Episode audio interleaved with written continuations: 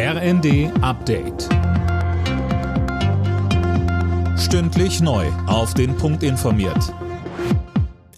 Ich bin Dirk Jostes. Guten Tag.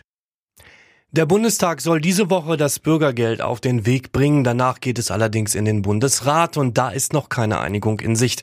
Sönke Röhling ist beharren weiter beide Seiten auf ihren Positionen. Ja, die Union hat die Befürchtung, dass die Zügel mit dem Bürgergeld zu sehr gelockert werden. Der Vorschlag von CDU-Chef Merz, erstmal nur die Regelsätze zu erhöhen, kommt für die Ampel aber auch nicht in Frage. FDP-Vize Vogel sagt, es geht ja gerade darum, mehr Aufstiegschancen zu schaffen, zum Beispiel durch bessere Zuverdienstmöglichkeiten. Sollte es keine Einigung geben, geht es in den Vermittlungsausschuss. Ob das Bürgergeld dann wie geplant zum 1.1. kommt, ist allerdings fraglich.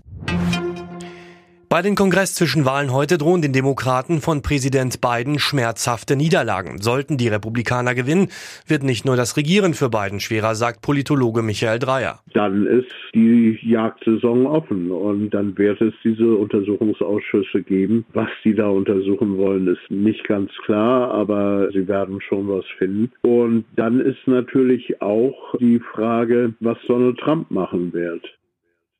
Der hat inzwischen für nächsten Dienstag eine sehr große Erklärung angekündigt. Sollten die Republikaner heute gewinnen, dürfte klar sein, dass er in zwei Jahren erneut kandidieren wird. Die Wirtschaftsweisen empfehlen der Bundesregierung vorübergehend einen höheren Spitzensteuersatz. Das berichtet die Süddeutsche.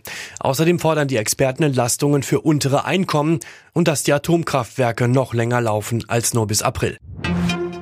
Englische Woche in der Fußball-Bundesliga. Dabei trifft Meister FC Bayern zu Hause auf Aufsteiger Werder Bremen. Der VfB Stuttgart empfängt im Kellerduell die Hertha aus Berlin und der VfL Bochum muss gegen Gladbach ran. Alle Spiele steigen um 20.30 Uhr. Zuvor spielt Borussia Dortmund in Wolfsburg. Alle Nachrichten auf rnd.de